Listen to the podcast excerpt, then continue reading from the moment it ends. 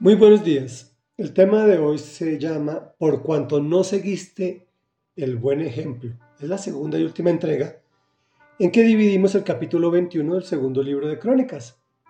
En contexto estamos leyendo la historia del espantoso rey Jorán, quien mató a sus hermanos, llevó el pueblo a la idolatría, construyó santuarios paganos y el Señor le manda decir a través del profeta lo siguiente. El profeta Elías le envió una carta con este mensaje. Así dice el Señor Dios de tu antepasado David. Por cuanto no seguiste el buen ejemplo de tu padre Josafat, ni el de Asa, rey de Judá, sino que seguiste el mal ejemplo de los reyes de Israel, haciendo que los habitantes de Judá y de Jerusalén fueran infieles a Dios, como lo hizo la familia de Acab y por cuanto asesinaste a tus hermanos, la familia de tu padre, que eran mejores que tú, el Señor herirá con una plaga terrible a tu pueblo, a tus hijos, a tus mujeres y a todas tus posesiones. Y a ti te enviará una enfermedad en las entrañas tan grave que el día tras día empeorará hasta que se te salgan los intestinos. El Señor incitó a los filisteos y a los árabes, vecinos de los cusitas, para que se rebelaran contra Jorán. Así que marcharon contra Judá y la invadieron y se llevaron todos los objetos de valor que hallaron en el palacio real, junto con los hijos y las mujeres de Jorán. Ninguno de sus hijos escapó con vida, excepto Joacás, que era el menor de todos. Después de esto, el Señor hirió a Jorán con una enfermedad incurable en las entrañas.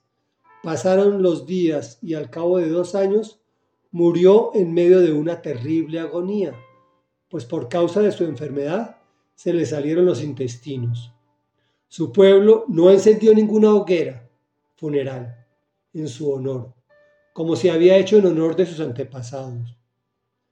Jorán tenía 32 años cuando ascendió al trono y reinó en Jerusalén ocho años. Murió sin que nadie guardara luto por él, y fue sepultado en la ciudad de David, pero no en el panteón de los reyes. Reflexión. Cuando pecamos sentimos remordimiento, pero cuando las consecuencias llegan es otro precio. Por cuanto no seguiste el buen ejemplo de tu padre, sino que seguiste el mal ejemplo de los reyes de Israel, le hace de los reyes paganos. Fijémonos que para nosotros lo más terrible es que mató a todos sus hermanos. Y sin que pierda peso este hecho, lo que más ofende al Señor es que hizo que el pueblo fuera fiel infiel con Dios. Entonces el castigo es muy específico, pues los vecinos se rebelan contra Judá y la invaden se llevan todo lo de valor junto con la familia del rey, a los que dejaron vivos. Pues en esa época se usaba para el servicio. Era un honor que un noble, familiar del rey, te llevara un cafecito, en palacio del vencedor, obviamente. También vienen las plagas al pueblo. Algo que no es tan común es el castigo específico que le envía. Una enfermedad tan grave que después de sufrir terriblemente dos años, muere en medio de una terrible agonía, pues se le salieron los intestinos. O sea que muere humillado, muere pues en, en una situación terrible, sin que nadie guarde luto por él. Su pueblo no hace funeral en su honor, ni siquiera es enterrado con los demás reyes. Conclusión, estas son circunstancias de la vida que se convierten en espejos para nosotros. Para que no digan por cuanto no. Entendamos que siempre tenemos la oportunidad de pecar o no pecar. Satanás nos tienta y nos muestra una película maravillosa si pecamos. Pero en nuestro interior siempre sabremos que al caer llevaremos consigo nuestra familia, nuestro esfuerzo, e incluso hasta el deshonor en nuestro propio entierro. Oremos. Amado Dios y Padre de la Gloria, te damos gracias Señor por estos ejemplos que nos muestras.